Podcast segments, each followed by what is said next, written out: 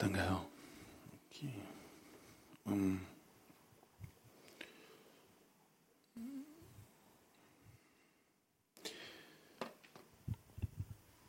Was der David vor uns angefangen hat, wurde eben schon. Sonst war ich geschlagen. Ist immer für mich so eine, so eine Herrlichkeit, wenn man darüber nachdenkt, was wir eigentlich sind und wer wir eigentlich sein sollen und was eigentlich unser Bewusstsein sein sollte, der Realität Gottes in uns selbst. Und manchmal halt dieser Konflikt, den man dann halt auch mit sich selber führt, wenn man halt das nicht erlebt, was man dort geschrieben steht, oder wenn man sich vielleicht auch gerade in einer Anfechtung, wenn man es so nennen will, befindet, wo man einfach Dinge hinterfragt, Dinge immer wieder bewusst hinterfragt oder wie auch immer man das nennen möchte, aber wo man halt ständig eigentlich im Konflikt ist zu dem, dass es nicht geschieht, was man eigentlich glaubt. Kann man das so sagen? Ja. Wenn wir aus dem himmlischen Orden schauen und dann einfach darüber nachdenken, dass wir das eigentlich alles haben, Heilung, Frieden, Freude,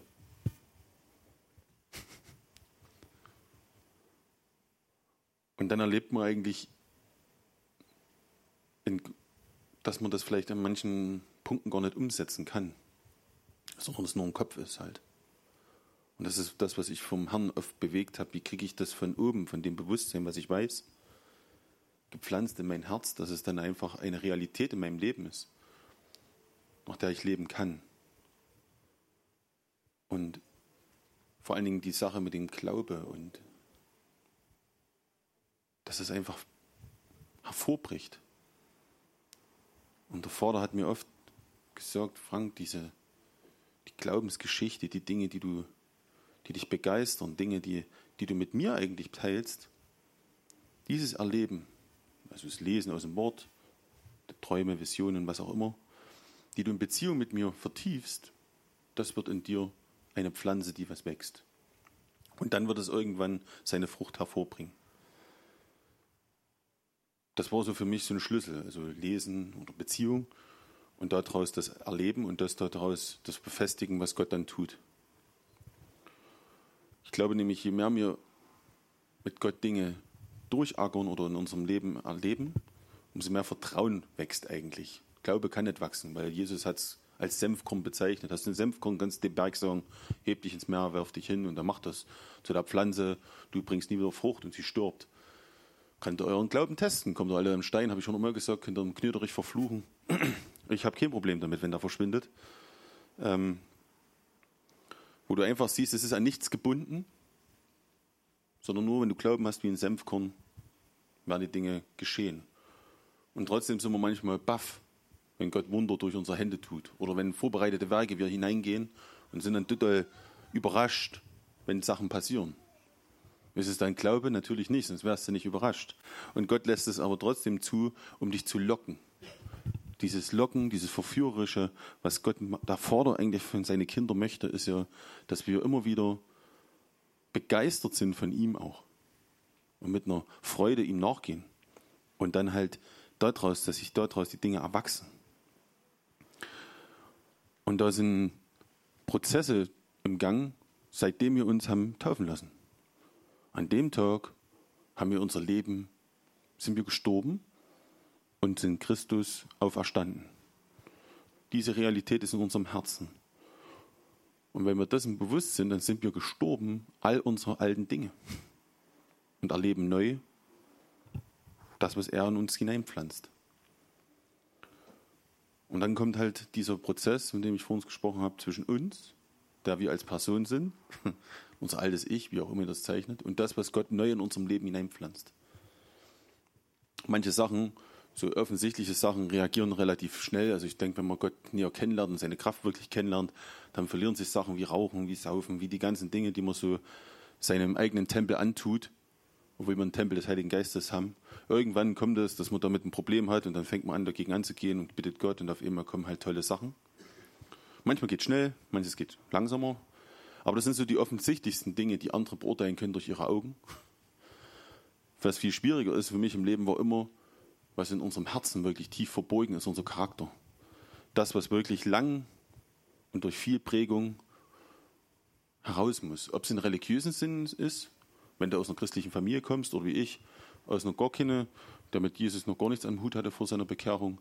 Ich habe mit meinen Sachen zu kämpfen und der andere hat mit seinen Sachen zu kämpfen. Eins weiß ich, Gott ist gerecht. Und am Ende kann niemand sagen, der hat es viel schwerer gehabt als der andere. Keiner kann eines Tages vom Vater stehen und sagen, der hat es viel schwieriger gehabt oder ich hat es am schlimmsten und der andere hat es ja ganz leicht gehabt. Jeder hat in seinem Prozess seine Schwierigkeit. Am Ende ist immer eine ausgewogene Waage. Ich glaube, jeder hat die Chancen und jeder kann Dinge tun. Aber diese Charakterdinge, die brauchen einfach Zeit. Zeit in der Gemeinschaft mit Gott, mit unserem Vater. Alleine schon das, dass man immer Gott sagt, ist immer so weit weg. Wenn man Vater sagt, ist es ganz nah dran. Alleine das hat wahrscheinlich Jesus dazu angehalten, so oft über diesen Vater zu sprechen. Eigentlich, das war so dieses Kernthema. In allen Bereichen, wenn er irgendwo war, ging es immer um mein Vater hat, mein Vater, mein Vater. Damit wir einfach ein Bewusstsein erlangen, dass diese Realität, was eben schon im Epheser vor uns vorgelesen hat, dass wir aus seiner Gnade heraus errettet sind, dass wir durch ihn alles haben dürfen. Das geht ja erst, wenn wir einem anfangen, das zu hören und dann dadurch halt Glauben entstehen kann, dass das wirklich die Realität ist. Ich weiß nicht was ihr euch so, aber ich weiß noch, wie, wenn ich zum Beispiel darüber nachdenke, heutzutage ist immer so gefühlt so eine McDonalds-Mentalität, haben wir alle. Weißt du, ich kriege ein Gebet für irgendwas und dann muss es gleich da sein. So wie beim Bestellen.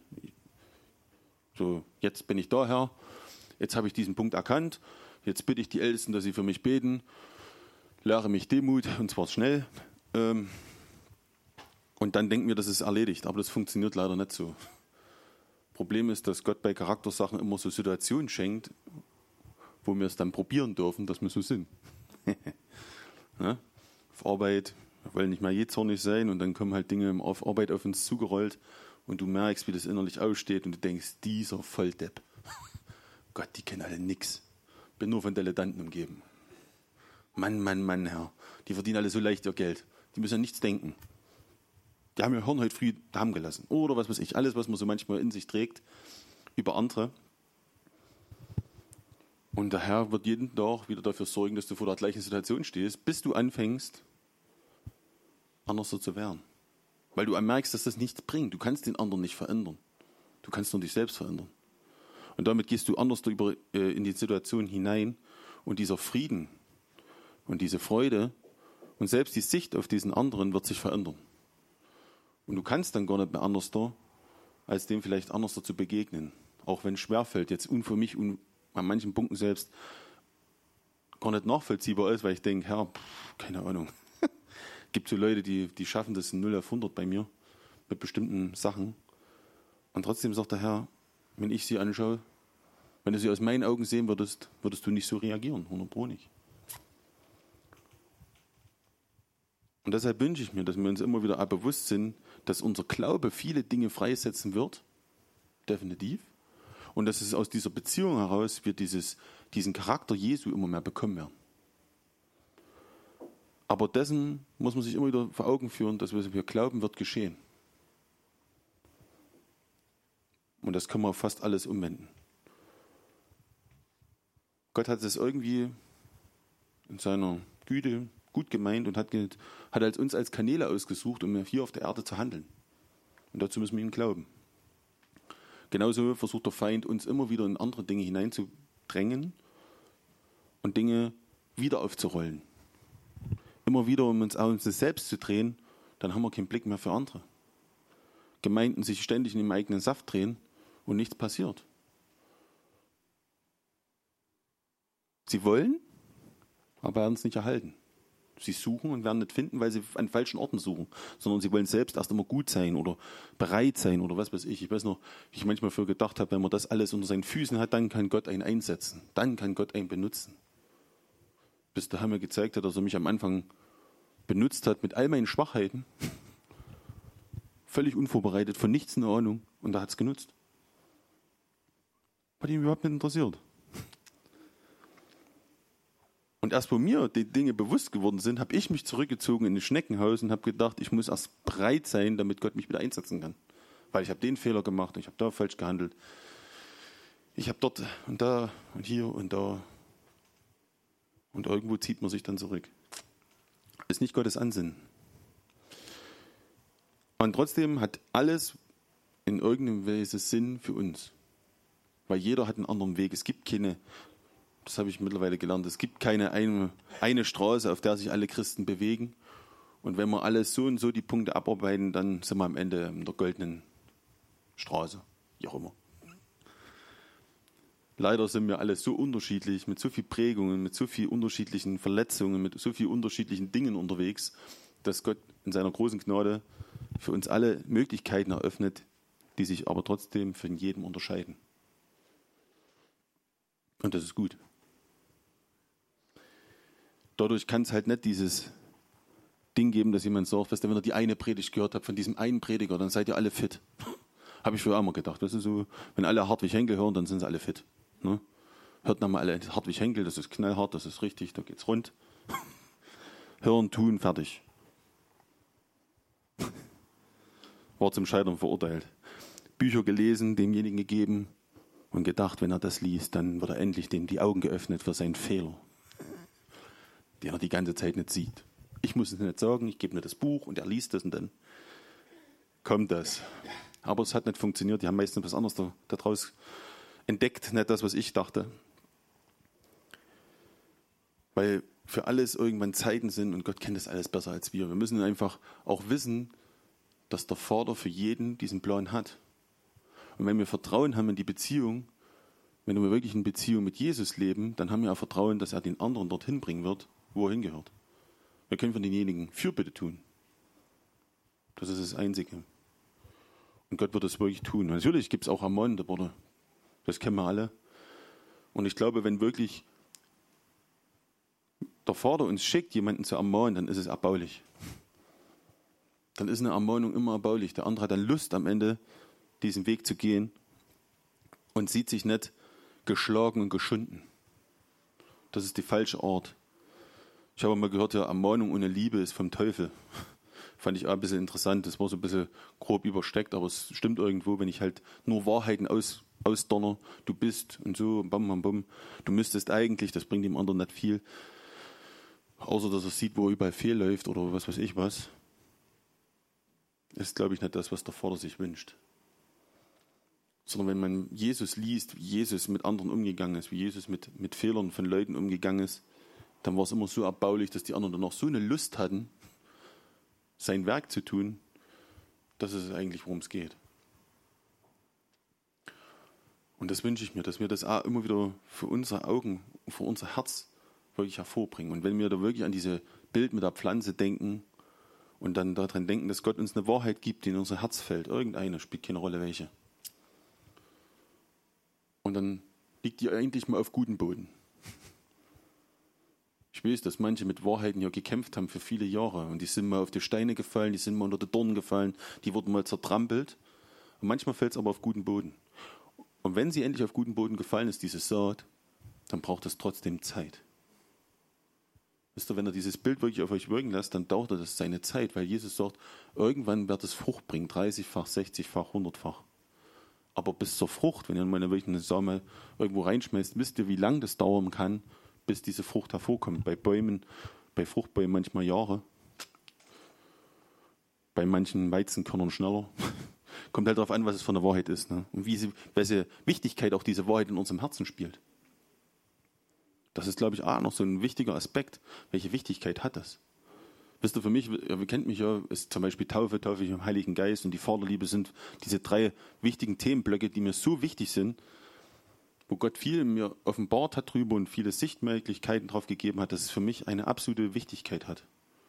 Deshalb denke ich, dass dort die Pflanze schneller gewachsen ist und ich öfter dann Erkenntnis hatte über viele Dinge. Und dann gibt es wieder Sachen, die mir nicht so wichtig sind, für mich in meiner Betrachtung. Da lasse ich gern anderen Vortritt, weil ich sage, ja, oh, sind wichtig, aber heilsentscheidend sind sie nicht. Brauche ich mich auch nicht streiten. Kein, macht für mich keinen Sinn mehr. Deshalb sage ich, immer wieder müssen wir wirklich lernen, in dieser Beziehung für uns selbst zu leben, damit wir diese, diese Pflanze wirklich hegen und pflegen können, begießen, vom Vater lassen. Der muss es wirklich immer wieder begießen. Denn er schenkt das Wachstum, sagt schon Paulus an seiner Stelle, wo er sagt, Paulus und ich haben den Samen geschossen in euer Herz.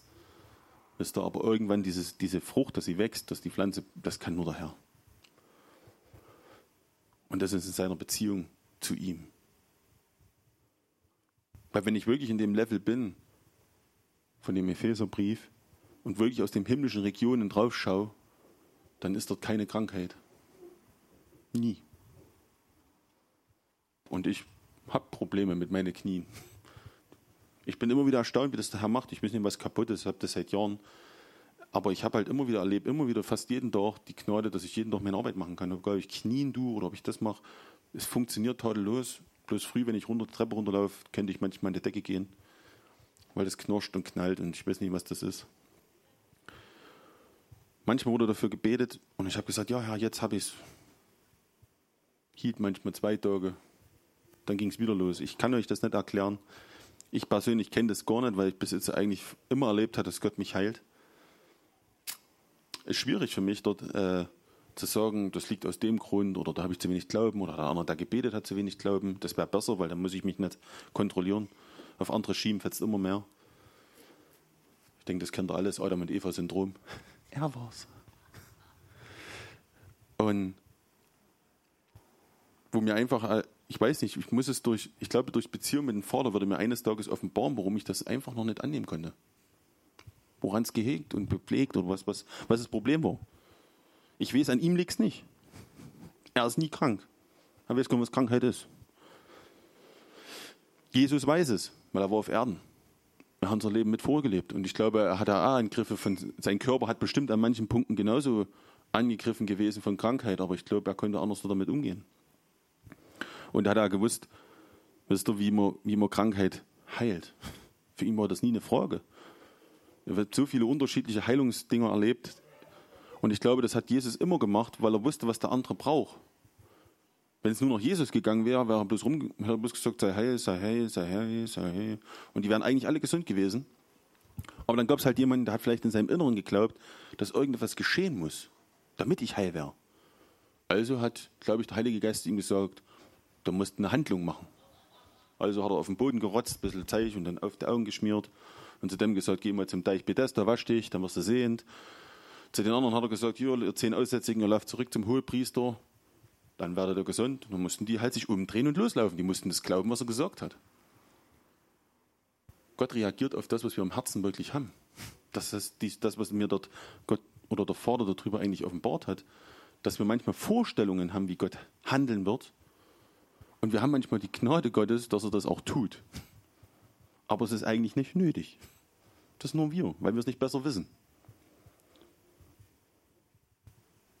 Wenn ich Dinge, oder sagen wir besser, wenn ich ein Problem habe und wünsche mir von Gott eine Lösung, und dann kommt irgendeine Predigt da oder irgendwas und bespricht genau das Problem, was ich habe, und erzählt mir irgendeine Lösung, dann ist es für mich wie ein Aha-Effekt und ich sage, das ist es. Also ich muss es genauso machen, wie der es gesagt hat. Dann bekomme ich das Produkt. Kann gut sein.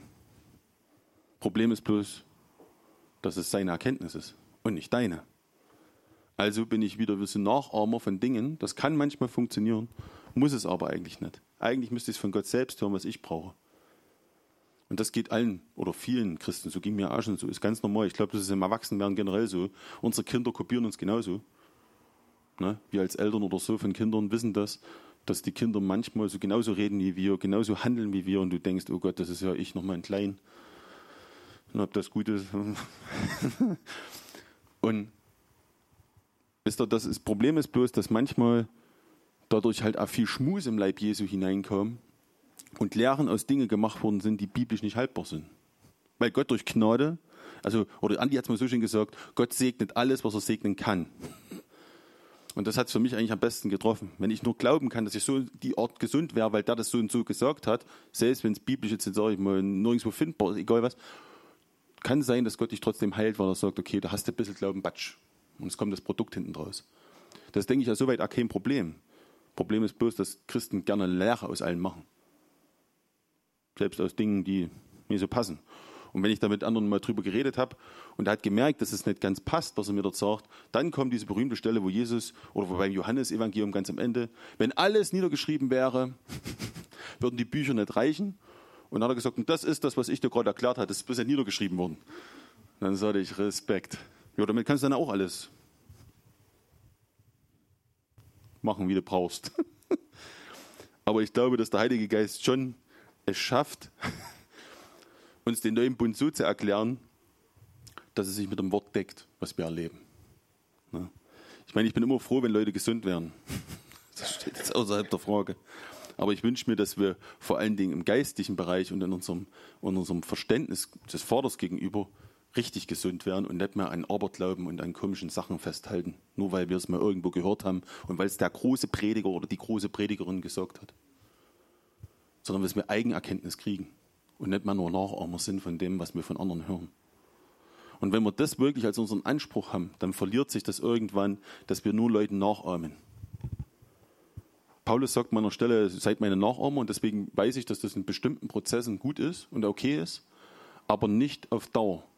Wir sind keine Enkel des Vaters, wir sind Kinder. Und Kinder lernen vom Vater selbst.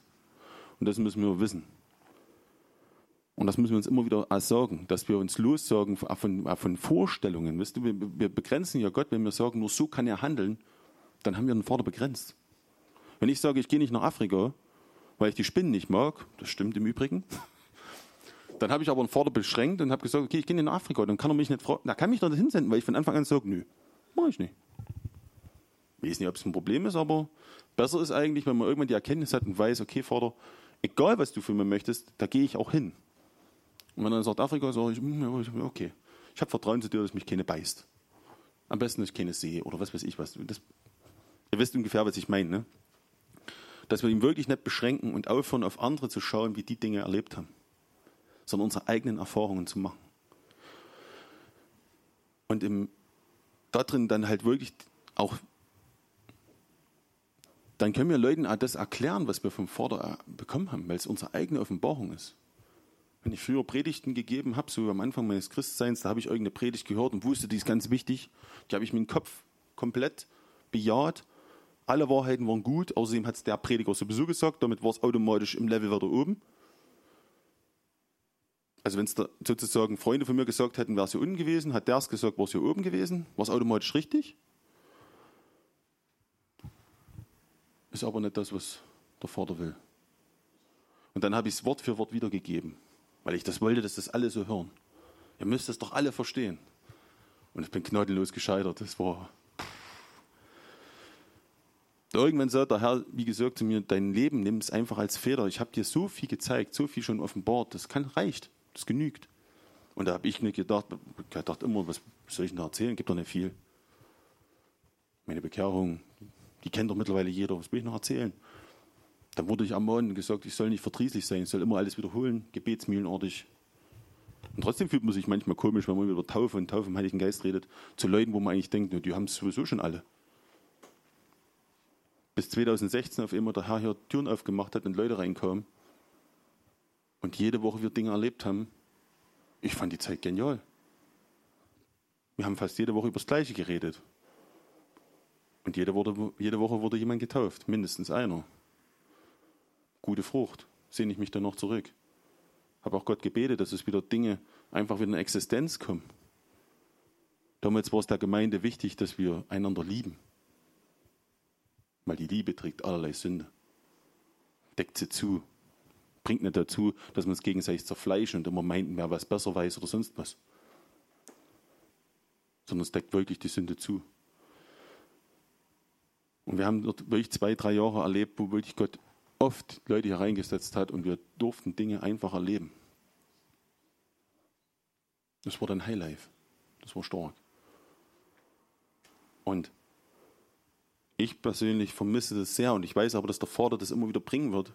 Es ist die Frage nur, was, was glauben wir und was möchten wir, was suchen wir auch. Wisst ihr, wir, wir, wir können das wieder, der Derek Prinz hat das mal so schön gesagt, Pfingster, der kannte die wahrscheinlich recht gut, hat immer gesagt, wir haben es, haben die immer gesagt, wir haben es, wir haben es, wir haben es. Und die haben gar nicht gemerkt, dass sie den Deckel oben zugemacht haben für Gott.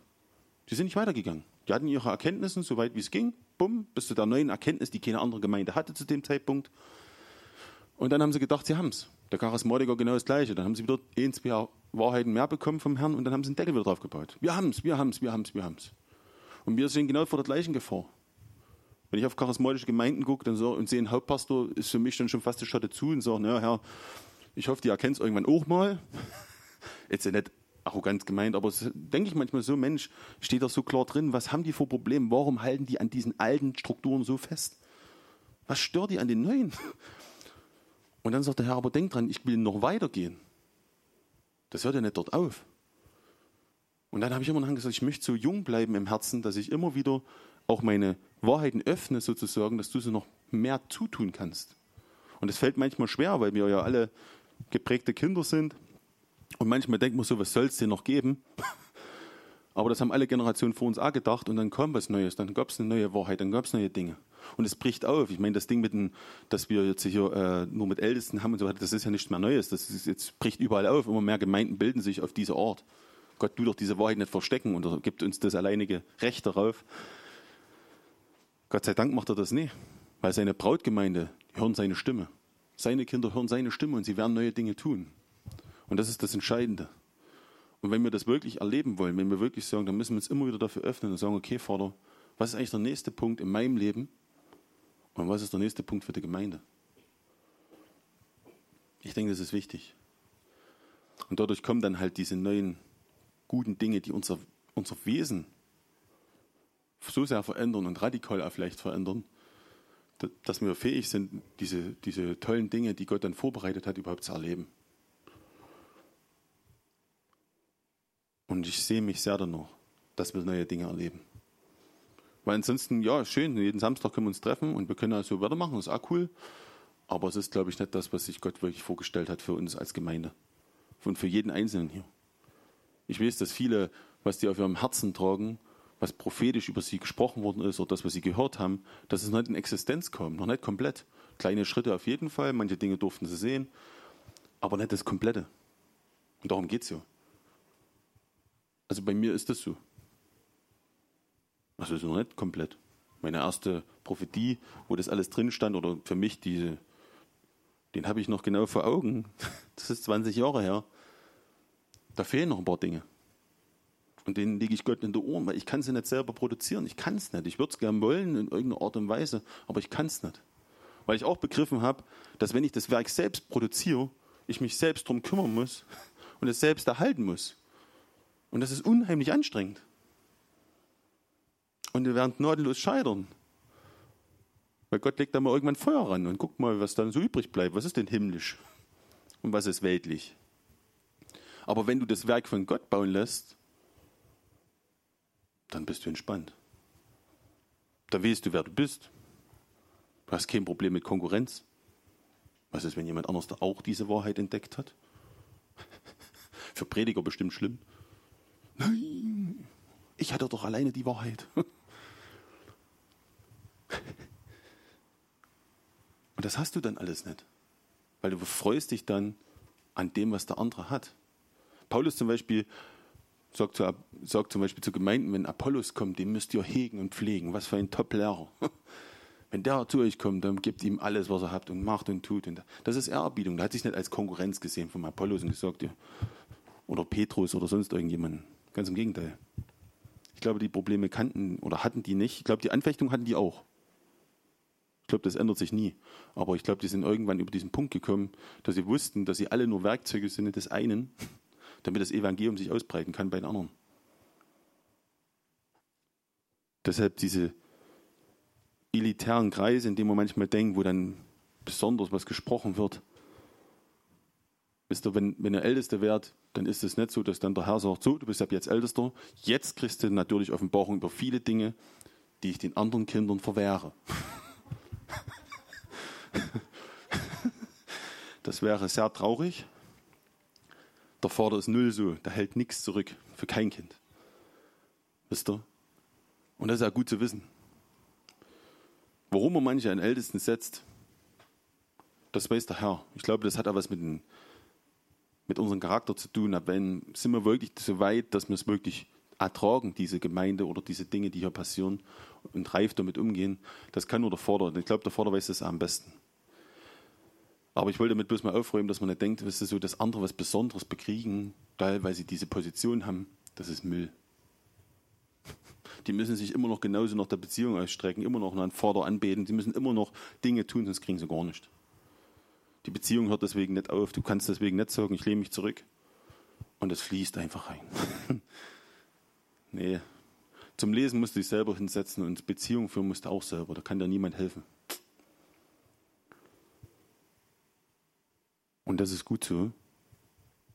Und unsere Ohren zu öffnen für den Vater, was er Neues tut und tun möchte, das liegt echt an uns. Ich hatte zum Beispiel im Urlaub jetzt, wo wir im Gemeindeurlaub waren, für mich ein, ein krasses Ding. Damit hatte ich lang zu kauen, ich hätte es gar nicht gedacht. Aber es war eine Summe aus, aus vielleicht Verletzungen und was auch immer. Jedenfalls habe ich mich an einer, an einer Stelle ungerecht behandelt gefühlt und hat tatsächlich, also ich wusste, dass das nicht richtig ist, habe zum Herrn gesagt, ich will das auch nicht, aber es hat wirklich Tage gedauert, ehe ich es an meinen Füßen hatte. Es war eigentlich ein unwichtiges Thema, aber mich hat es wirklich getroffen. Und eine, eine Schwester hat halt dann gesagt, ich glaube, das liegt bei dir daran, wie du Dinge definierst und wenn andere anders handeln, vor allen Dingen beim Thema Freundschaften, dann kann es schnell sein, dass ich vielleicht nur mit meiner Art drauf gucke und sage, die müssten doch so und so handeln, das, weil ich würde so handeln. Ich kenne das gar nicht anders, weil ich so bin, wie ich bin. Aber der andere ist halt auch so, wie er ist. Und ich kann nicht von ihm verlangen, dass er so ist wie ich. Und das hat ein paar Tage gedauert. Und wo es dann wirklich, wo das dann wirklich in meinem Herzen geblumst ist, dass ich sage, okay, der andere, das ist okay, dann war da Frieden drin. Aber in dem ersten Tag oder die ersten zwei Tage war das für mich sehr schwer. Und ich hätte nie gedacht, dass ich damit noch Probleme habe. Ich glaube, der Vater ist halt immer so gut, dass er immer wieder auch unser Herz offenbart, damit wir einfach in Dinge neu hineinwachsen können. Wir müssen immer wieder das neu prüfen lassen, immer wieder neu dort offen sein. Und dann werden wir merken, dass der Vater immer an unserem Herzen arbeitet. Der hört halt nie auf. Wir sind halt nie fertig. Ja, doch, wenn wir sterben, dann sind wir fertig nach unserem Gericht. Dann haben wir es geschafft. Aber bis dorthin sind wir in Veränderung. Immer wieder neu. Und das ist auch das Gute dran. Und da, dazu müssen wir immer wieder alles hinlegen und sagen, okay, Herr, wo sind meine dunklen Stellen? Wo sind da Balken vor meinem Auge? Weil beim Bruder sieht man nicht schnell, ist klar. Aber vor meinem eigenen Auge, wo ist denn der? Was ist denn das? Und meistens lernt er uns das ganz schnell. Es kostet halt bloß immer ein bisschen was danach. Aber wir kriegen was. Jesus hat ja nicht gesagt, dass es, dass es einfach ist. Er hat nur gesagt, dass es sich lohnt. Wenn wir wirklich diesen Weg gehen, dann lohnt sich der Prozess am Ende.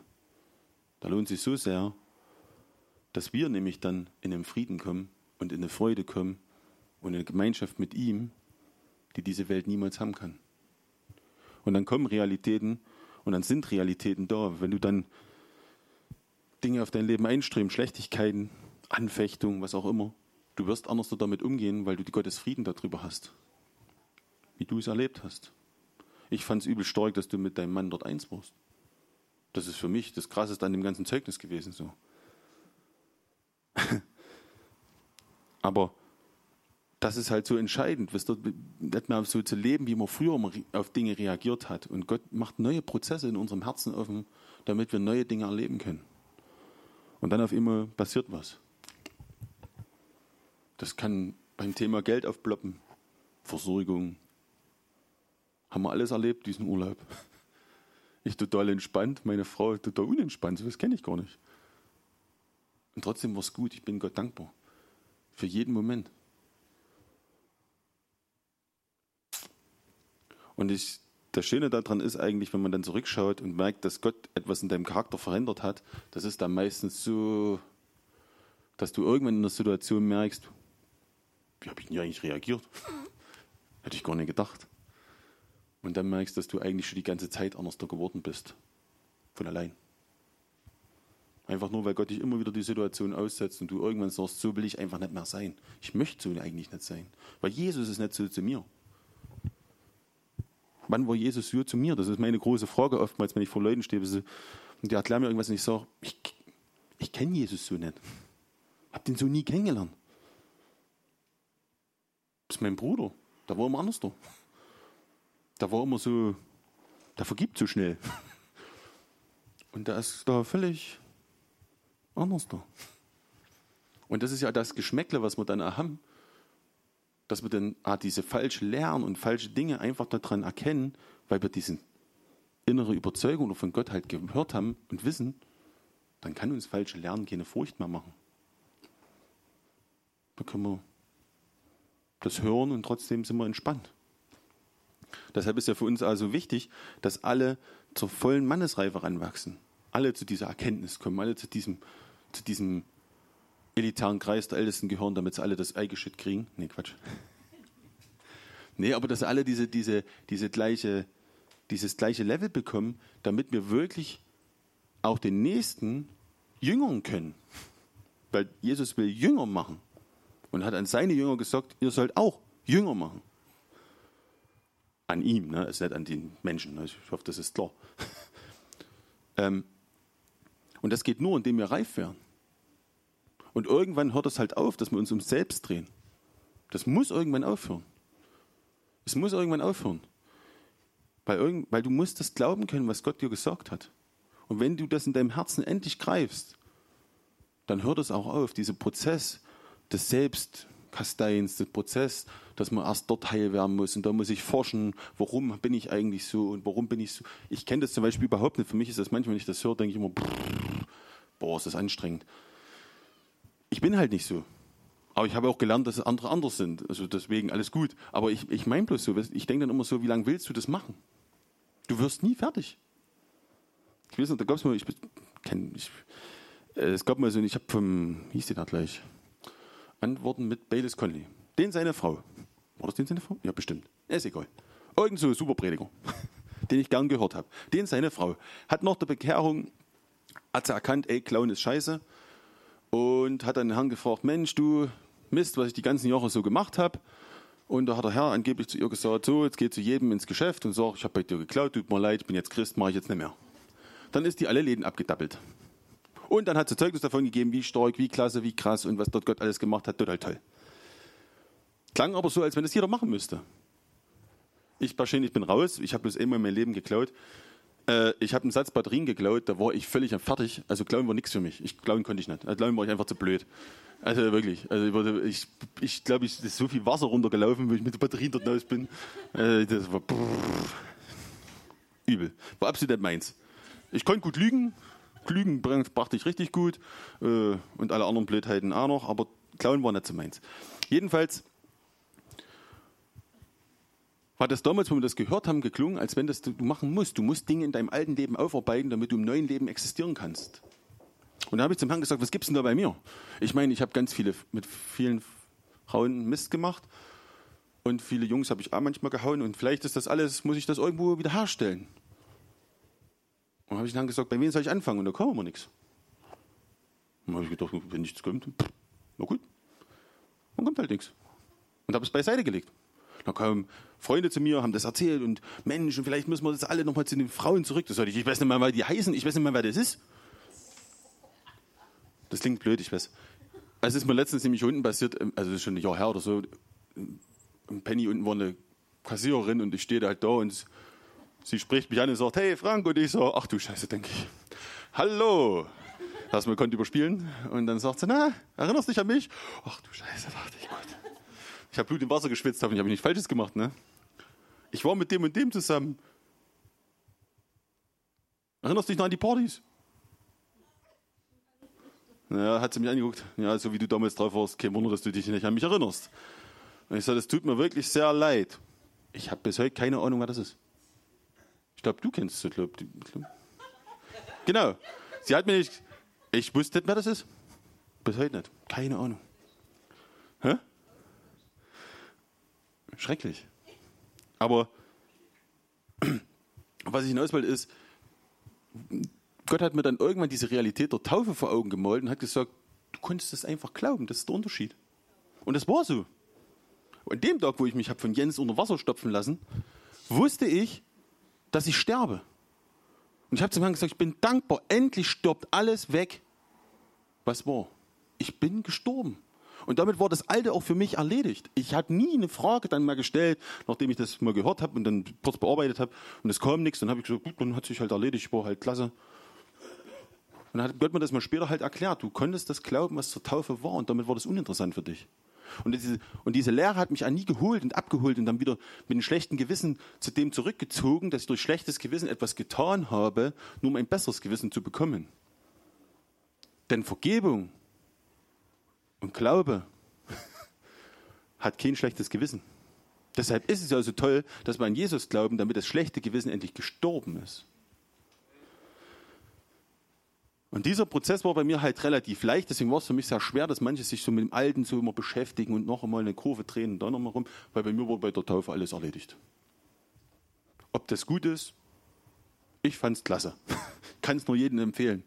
Da muss man viele Prozesse nicht nochmal durchmachen. Aber ich weiß halt, dass jeder für sich halt auch bestimmte Dinge hat und Gott manchmal halt auch Dinge hervorholt. Natürlich hat er mir auch erklärt an manchen Punkten, warum ich so reagiere. Das will ich jetzt nicht damit sagen. Da hat mir das erklärt. Hat gesagt, natürlich, das damals Vorfall und als Kind wurde es so geprägt. Natürlich, deswegen bist du jetzt so. Aber ich habe nie den Anspruch gehabt, oh, jetzt muss ich zurückgehen und muss dort jeden, also diese Lehre angewandt, was die dort gemacht hat.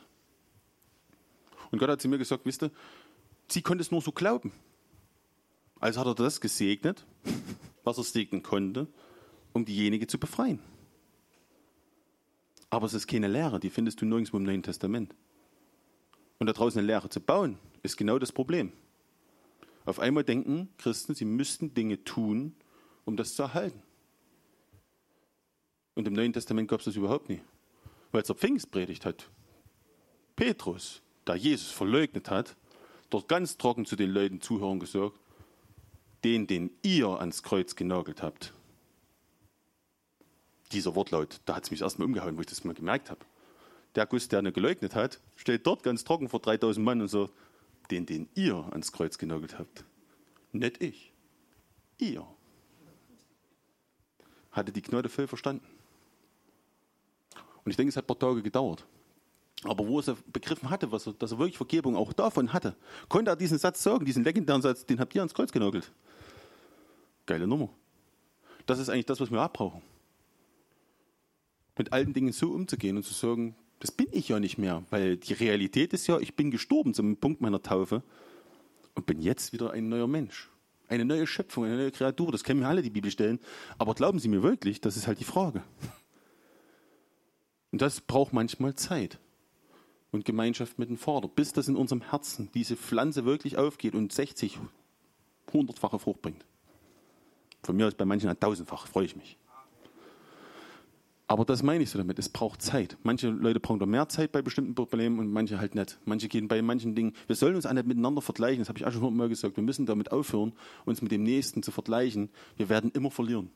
Weil zum Vergleichen suchst du immer den, der besser ist als du. Aber wenn du den suchst, der besser ist als du, schneidest du immer schlecht ab. Oder du bist ein bisschen arrogant, dann suchst du immer die aus, die ein bisschen schlechter sind als du hat dann was mit Stolz zu tun, dann fühlt sich natürlich immer ein bisschen besser. Weil, Herr, guck mal, der kriegt es ja nicht auf drei. Ih, bin schon ganz weit vorn. Beides Scheiß. Aber der Vater will uns genau dorthin bringen, dass wir dieses Verständnis wirklich haben von Gnade und Liebe und Annahme. Und wenn du wirklich deinen Nächsten lieben tust, dann wirst du so über denjenigen niemals denken. Und das hört alles auf. Wir müssen es wirklich, diese einfachen Wahrheiten immer wieder vielleicht auch vor Augen malen und lassen und uns immer wieder auch daran erinnern. Deswegen werde ich euch immer wieder daran erinnern. Aber trotzdem weiß ich, dass auf mein Leben noch Dinge liegt und ich will andere Dinge noch erleben, die ich noch nicht sehe. Ich will sie sehen, ich will sie anfassen, ich will sie fühlen, ich will sie riechen, ich will sie schmecken, ich will sie sehen. Ich will sie einfach sehen, weil Gott hat es mir versprochen. Deshalb will ich die sehen. Und ich gebe auch keine Ruhe, ihnen davor vor, Ohren zu liegen. Manchmal ein bisschen mehr, manchmal ein bisschen weniger, wie wir halt nur sind als Menschen. Aber wenn du das immer wieder vor Augen hast, weißt du, dass Gott es eines Tages erfüllen wird. Ich warte jetzt schon für mich gefühlt 20 Jahre drauf, sage ich jetzt. Ohne dass ich jetzt sagen will, dass Gott mit mir noch nie was gemacht hat, das will ich nicht sagen, aber so man, man hat ja immer so dieses Idealbild vor seinem Auge. Ich denke, jeder Evangelist denkt an Bonke und sagt dann, jawohl, das ist Idealbild. Ich predige in Deutsche Land und Millionen werden sich bekehren. Ich lehre in Asien und alle werden schlau. Ich bin ein Hirte in, äh, in Amerika und alle kommen in meine Gemeinde. Was man halt so manchmal in Vorstellungen hat. Je größer die vielleicht sind, umso besser, keine Ahnung. Weil je größer sie sind, umso weniger kann ich sie selber erfüllen. Vielleicht ist das auch ganz gut. Aber Paulus hat mich da zurückgeholt und hat gesagt, denkt nicht größer von euch, als was euch gebührt. Mhm, interessanter Gedanke. Damit ihr euch auch nicht aneinander erhebt und so weiter und so fort. Und vor allen Dingen, dass ihr nicht denkt, dass ihr besser seid als der Nächste. Ich glaube, das ist der Grundgedanke dahinter. Dass ich da nicht hier durchschwebe, sondern weiß, es hat irgendjemand hier sauber gemacht und den kriegt eigentlich doppelte Ehre. Hey, irgendjemand hat sich heute wieder erbarmt und macht Technik an oder hat vorher hier ganzen Stühle hergestellt oder sonst irgendwas. Das muss irgendjemand vorher gemacht haben. Irgendjemand hütet gerade oben die ganzen Kinder, weil die sind vor uns hier Runden gerannt, was ich im Übrigen ziemlich cool finde. Ich hätte nicht die Luft. Aber es war einfach schön zu sehen. Aber irgendjemand hütet sie sozusagen, damit andere freigesetzt sind. Aber es kostet alles immer was. Wir müssen einfach wissen, es kostet einfach was. Und wenn wir Gemeinschaft miteinander haben wollen und sagen, okay, wir wollen auch mit 100 Mann noch zusammen Gemeinschaft haben, weil wir das als Gemeinde toll finden und weil wir als Freunde wie eine Familie ticken wollen, dann kostet das was. Der Raum kostet Geld. Punkt. Das kostet uns Zeit für den Abwasch, fürs Essen. Das kostet uns Zeit, Essen vielleicht zu machen. Das kostet uns Zeit, oben für den Kinderdienst da zu sein. Irgendjemand muss irgendwann mal das auf dem Herzen haben. Das zu tun. Aber bitte nicht aus schlechtem Gewissen. Dann lasst es lieber. In so einer Gemeinde möchte ich nicht sein. Tut's, weil er es von Gott auf dem Herzen bekommen hat, dann ist es okay. Weil dann macht er das aus einer Leidenschaft heraus, die Gott euch gibt. Und diesen Unterschied im Dienst sieht man. Den kann man sehen. Hundertprozentig. Ja? Weil es nützt mir zu niemand da oben, der sonst auch Kindergärtner ist oder Kindergärtnerin. Und dann sage ich, in der Gemeinde musst du das abbringen. Und der will eigentlich gar nicht. Das ist das Problem bei vielen Gemeinden. Das geht natürlich schneller. Weißt du, wenn, ich, wenn jetzt so ein Oberhäuptling da ist, der hier durchläuft und durchschwebt und kommt dann zu dir und sagt, du bist vielleicht noch zu fest und sagt, in Jesu Namen, ich sehe, du sollst Kinder hüten. Sag zu. Ja, ich sehe das eindeutig über dein Leben. Und dann machst du vielleicht, was, ehrlich? Hätte ich nicht gedacht. Na, wenn der es sagt, und du baust dann dein Leben auf, eine, auf jemanden anders sein Wort auf. So soll das nicht funktionieren.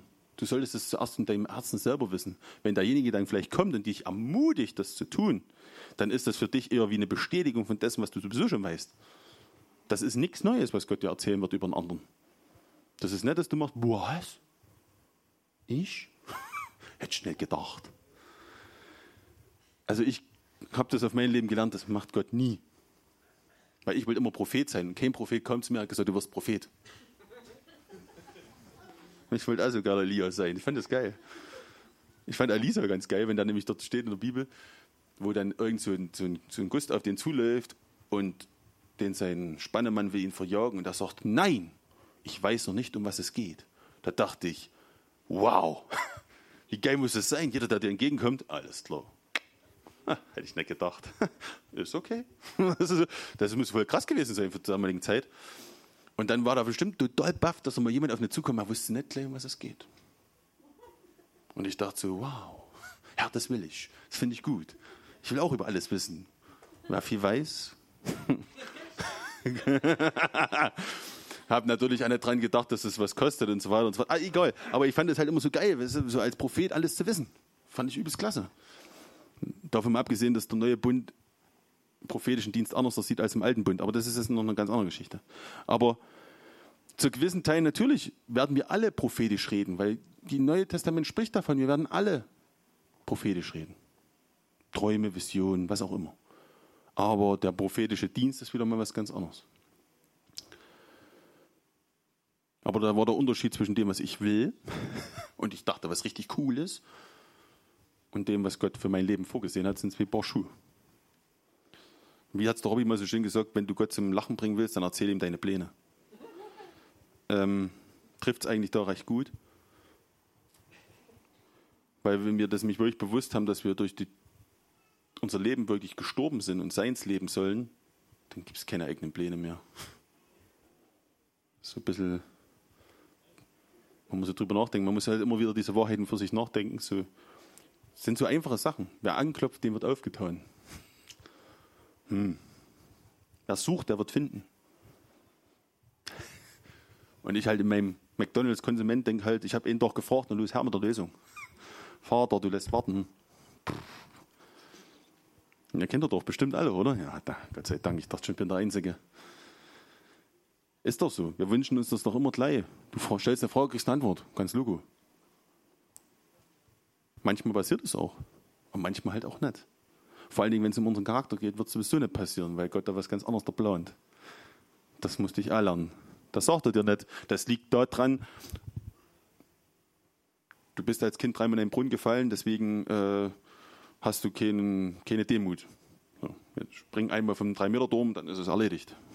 Also so wünscht man sich das doch manchmal so, so alles klar, cool, dann springst du vom 3-Meter-Dom und nichts passiert. So funktioniert es halt eben nicht. Eine Beziehung ist halt anders dran. Das merke ich zum Beispiel, das sieht man es am ehesten für mich jetzt so, was die Ehe und Vatersein bedeutet, wie viel Zeit du eigentlich dafür aufwenden musst und wie oft ich fehl bin da. Ich bin fehl in manchen Dingen. Ich sage manchmal Gott, ich weiß nicht, ich bin kein guter Vater, ich bin kein guter Ehemann. Natürlich ist es alles immer, was du gerade halt auch fühlst und was du gerade auch siehst. Ne? Natürlich. Aber ich wollte mir bloß sagen, mein Bewusstsein sagt mir eigentlich immer was Negatives. Ich gucke immer bis auf meine Fehlungen, auf meine Schlechtigkeiten und weiß, ich bin nicht gut. Ich genüge nicht. Und habe das immer konzentriert, weil ich das von meiner Familie her kenne mit Machen und Geschenke. So, also das heißt, wer viel macht, kriegt viel. Große Hände, große Kekse. Ne, ich weiß noch, wo ich klein war, mit meinem Bab Kohlen eingeschaufelt habe, damals war noch Kohlenheizung. Und da ist mein Bab immer so ein Schweißperle hier oben runter und über die, über die Nase abgetropft. Und das fand ich als Sechsjähriger übelst cool. Fand ich total geil. Ich habe es immer gesehen bei meinem Bab, dachte, das will ich auch. Also habe ich Kohlen mitgeschaufelt. Ich weiß nicht, ob ich wirklich Kohlen. Ich habe auf jeden Fall dort mitgeschaufelt. Ich habe auch geschwitzt. Aber nicht eine einzige Schweißperle ging um meine Nase. Ah, jetzt umso mehr. Leider. aber damals hat es halt nicht funktioniert. Und ich wollte aber unbedingt so sein. Und dann habe ich halt für mich geackert so. Und so ging das halt los. Und dadurch habe ich dann natürlich Anerkennung gekriegt von meinem Vater. Dazu musstest du immer was machen. Hast halt viel gemacht, hast halt viel gekriegt. Und wo ich dann Jugendlicher war und langsam eigenes bisschen so für mich, dann habe ich aufs Leben von meinen Eltern geguckt, habe gedacht, boah, die gehen ganz nach Orbiten, dann fahren sie einmal im Jahr nach in Urlaub, oh ja, die haben den nächsten Mercedes, toll, eigenes Haus, wow. So will ich nicht leben, Herr, ich will mit 27 sterben, finde ich besser. Lebensplan. Rockstar, super geil. Und ich weiß noch, wie enttäuscht da manchmal mein Vater über mich war, wenn ich wo ich dann in der Lehre war und besoffen vor der Haustür lag, weil ich den Schlüssel nicht mehr reingekriegt habe und lag dann dort und habe geschlafen und das früh auf Arbeit und ich bin ihm gegengefallen.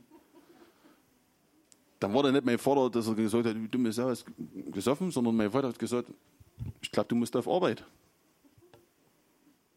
Okay. Was Moped? Auf Arbeit. Mein Papa hat immer gesagt, denk ja dran, wer saufen kann, kann arbeiten. Also musste ich immer auf Arbeit. Ich durfte nie krank machen. Ich wollte oft krank machen. Meine Mutter hat es mir erlaubt. Aber wie, mein Papa hat mich früher erwischt. Da wusste halt immer, wenn ich auf Arbeit musste. Schlachte Karten gehabt. Aber so war ich halt geprägt. Und jetzt bin ich Christ geworden, also habe ich von meinem Vater genau das Gleiche gedacht. Ich muss viel ackern, um viel zu bekommen. Und das habe ich am Anfang gemacht. Während alle noch auf Partys gegangen sind, habe ich irgendwann mich zu Hause eingeschlossen, habe Bibel gelesen. Das macht der richtiger Christ. Predigten hören. Viel. Mehr als nötig. Dinge einfach tun. Und wenn die dann kommen und gesagt, ey, du lebst doch überhaupt nicht mehr, habe ich gesagt, nee, nee, ihr lebt nicht richtig. Ich lebe richtig. Ihr seid verkehrt. Ihr geht noch saufen und macht noch tut. Ihr seid die schlimm. Ich bin gesegnet. Von manchen Sachen zahle ich heute noch. Ist witzig, ne? Gott nutzt auch unsere schlechten Dinge. Also, oder sagen wir mal, nutzt die Dinge, die wir aus falschen Herzen machen können. Trotzdem bleibt irgendwas kleben. Also von diesen Predigten oder von diesen vielen Lesen. Oh, du siehst ja schnickelig aus. Ist ja trotzdem was hängen geblieben. Da kann ich Gott sehr dankbar dafür sein.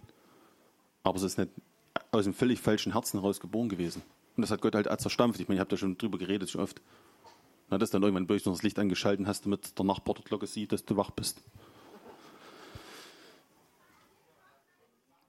Deshalb wünsche ich mir, dass wir wirklich alle immer mit ehrlichem Herzen, und das ist mein Schlusssatz, mit ehrlichem Herzen vorm Vater treten und das wiedergeben, was wir wirklich gerade sind. Mit einem guten wie mit einem schlechten. Beispiel Jona, lest euch immer wieder durch. Ich finde es total klasse, den Typen. Wie ehrlich er mit Gott gesprochen hat. Das hat mich sehr beeindruckt. Ich hätte früher nie so mit Gott gesprochen, bis ich gemerkt habe, ich muss so sein. Ich muss ehrlich zu ihm gegenüber so sein, wie ich bin. Mit meinen Worten, mit meiner Art. Und dann habe ich gemerkt, dass Gott dann vieles öffnet. Und dann kommst du aus dieser Machen-Mentalität raus, bist schwach, aber ich meist eines Tages merkst du, dass du trotzdem noch Dinge tust. Du wirst immer Dinge tun für den Herrn, aber sie haben einen anderen, einen anderen Ansatz. Sie sind aus einem anderen Ding geboren. Sie sind halt vorbereitete Werke Gottes. Und darum soll es gehen. Vater, hab einfach Dank für die Zeit und für Gemeinschaft, die wir haben, Herr. Und ich bitte dich wirklich, dass dein Himmelreich wirklich unter uns Gestalt gewinnt, so wie es wirklich der Ebenscheid gesagt hat, Vater, dass wir wirklich wissen, dass du durch uns einfach lebst. Und dass er wirklich ein Stück Himmel ist, Herr. Und dass wir hier und jetzt Gemeinschaft mit dir haben, Herr. Und dass wir das genießen können miteinander, Herr. Dass wir füreinander beten können, Herr. Dass wir füreinander Dinge erleben können, Herr. Und ich bitte dich, dass du das zunehmen lässt wieder. Dass du wieder immer mehr deine vorbereiteten Werke hier sind, Vater. Dass du wirklich Leute sendest oder vielleicht auch Leute herbringst, wie auch immer, Herr. Dass wirklich dein Werk geschieht und deine Braut wirklich gebaut wird, Herr dass wir das wieder sehen und immer mehr erleben werden, Herr. Dass wir uns nicht nur um uns selber drehen, sondern dass alles zur Vorbereitung dient, ja, aber dass du immer wieder neuen Zufluss bringst, Herr. Dass wir wirklich neue Dinge sehen werden, Herr. Und dass wir nicht sagen, wir haben alles schon erlebt, wir haben alles schon gehört, dass, es, dass wir satt sind an dir, Herr. Ich bitte dich, dass wir hungrig bleiben vor dir, Herr. Dass wir uns immer wieder auch ermahnen, hungrig zu sein, Herr. Dass wir uns nicht mit weniger zufrieden geben, als dass du wirklich über uns schwebst wie eine Wolke, Herr obwohl du in uns lebst. Ich möchte einfach noch viel mehr davon sehen, Vater. Dass wir wirklich von dir geleitet sind, von dir einfach empfangen, dich riechen, schmecken, fühlen und nach dem handeln, was du gibst, Herr. Und dass wir wirklich das abfeiern, Herr. Dass du mitten unter uns bist. Weil wo sich zwei oder drei in deinen Namen treffen, bist du mitten unter ihnen, Vater. Und ich will dich bitten, dass selbst Jesus mitten unter uns wandeln kann. Für manche sichtbar, für manche vielleicht nicht oder für alle sichtbar, wie auch immer vor. Aber ich möchte, dass wir alle neue Dinge erleben, Herr. Dass wir auch dir in den Ohren liegen mit den Sachen, die wir noch nicht erlebt haben, Herr. Und dass wir sagen, wir möchten sie aber sehen, Herr. Denn du hast sie für deine Kinder verheißen. Und darum bitte ich dich, Vater, dass wir daran immer wieder bleiben, Herr. Denn ich wünsche mir, dass hier wirklich Leute gesund werden an Geist, Seele und Leib, Herr. Ich wünsche mir, dass unser Feuer, was wir in uns tragen, auf andere übertragen, Herr. Wie Johannes. Ich wünsche mir, dass wir wirklich die anderen anstecken, Herr. In Brand setzen. Und dazu müssen wir selbst im Brand sein, Herr. Ich bitte dich, dass wenn es irgendwo vielleicht nur noch klimmt oder wie auch immer fordert, du löscht ja den Docht nicht aus, aber ich bitte dich, dass du neue, neues Material dort reinschüttest, dass es wieder anfängt richtig zu brennen. Dass es für keinen hier langweilig wird, Herr, in der Beziehung mit dir. Es soll aufhören, langweilig zu sein, Herr sondern es soll so richtig mit vollem Stoff, mit vollem Sauerstoff gefüllt sein, dieses Feuer in uns. Wo wir einfach Lust haben und Laune an dir und eine völlige Freude haben an dir, dass wir anderen das immer wieder erzählen müssen. Denn dein Joch ist sanft und leicht und nie schwer. Und darum bitte ich dich, dass wir das in unserem Leben sehen, dass du wirklich viel, viel getan hast für das wir dich loben und preisen können, für das wir dankbar sein können, Herr, dass du viele geistige Gaben ausgegossen hast. Und ich bitte dich, dass das noch mehr zunimmt, dass unsere Gemeinde an nichts Mangel leidet. Dass keine geistige Gabe Mangel hat bei uns, Herr. Sondern dass Leute wieder hören, riechen, fühlen und schmecken deine Gegenwart, Herr. Dass sie in Sprachen sprechen, dass sie Träume haben, dass sie Visionen haben, dass wir nicht untergehen, weil wir ein Volk ohne Vision sind, Herr, sondern dass wir mit viel Vision vorangehen, Herr, für uns selbst und dann auch für die Gemeinde, Herr dass wir Dinge sehen können, was du planst, wohin du führen willst, Herr. Dass wir nicht blind sind wie die Welt. Darum bitte ich dich, Jesus, denn du hast das für deine Kinder verheißen. Wir sollen nicht das Wetter beurteilen und dann noch, Herr, sondern wir sollen das wissen, was als nächstes kommen wird, Herr. Und wir sollen aufhören, aufeinander zu schauen und zu, zu beurteilen und zu verurteilen, sondern wir sollen ordnungsgemäß in Liebe zueinander dienen, Herr. Und wenn es dort Dinge gibt, die du ausräumen willst, dann bitte lass uns so weise und mit Liebe vorangehen an den Bruder und an die Schwester, Herr. Dass wirklich Leben entsteht und kein Tod. Ich bitte dich, dass wir keine Wahrheiten einfach nur aussprechen, sondern nur Wahrheit mit Liebe, Herr. Dass der andere erbaut ist und nicht zerstört, Herr. Und dass wir Leben geben anstatt Tod. Denn das ist dein Charakter, Herr. Die Frau, die gesteinigt werden wollte, Herr. Wie hast du sie behandelt? Und das ist das, wie ich behandelt werden will. Und wenn ich so behandelt werden will, muss ich andere auch so behandeln, Herr. Das ist eigentlich so einfach Vater. Und ich bitte dich, dass du unser Herz dort aufweichst, dass wir wirklich andere so behandeln, wie wir selbst behandelt werden wollen, Herr. Und dass du Heilung ausgießt an Geist, Seele und Leib, Herr. Dass du wirklich ausgießt von dem, was wir benötigen, Herr. Du weißt am besten, welches Herz überall steckt, Herr, wo es ist und wo es sich bewegt, Herr. Wo es vielleicht noch belastet ist, Herr. Wo es auch vielleicht mit falschen Aussagen belastet worden ist, Herr. Und ich bitte dich, dass du das alles wegwischst, Herr. Und dass wir wirklich frei werden in dir, Herr. Dass wir aufhören, noch uns vielleicht auch manchmal um uns selbst zu drehen, jahrelang, Herr. Ich bitte dich, dass du Lösungen bringst dafür. Eine Lösung, die derjenige wirklich ergreifen kann, Herr. Und dass das alles andere aufhört, Herr. Und dass jeder von uns auch weiß, wer in dir ist, Herr. Dass dort eine Sicherheit entsteht über das, was wir von dir hören, wer wir sind, Herr. Darum bitte ich dich. Mach uns dort standhaft, Herr.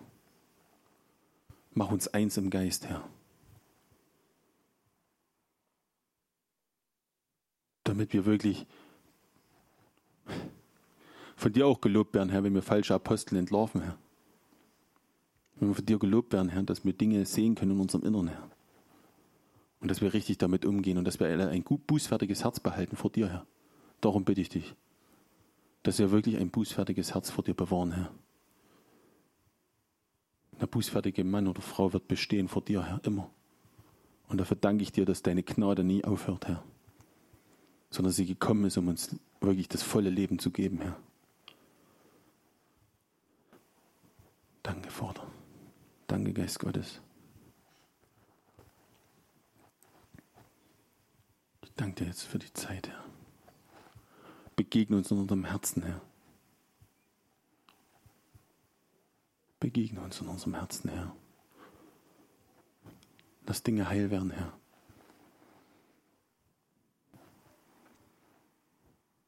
Fordere uns vielleicht auch heraus an manchen Punkten, Herr. Aber gib uns auch die Kraft, dann da durchzugehen, Herr. Ich danke dir, dass du uns nicht mehr zumutest, als was wir wirklich tragen können, Herr.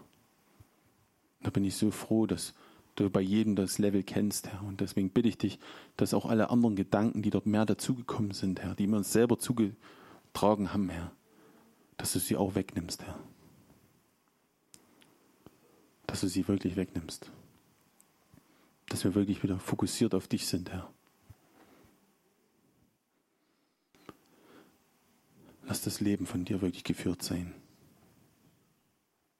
und uns genießen und erfreuen an deiner Herrlichkeit.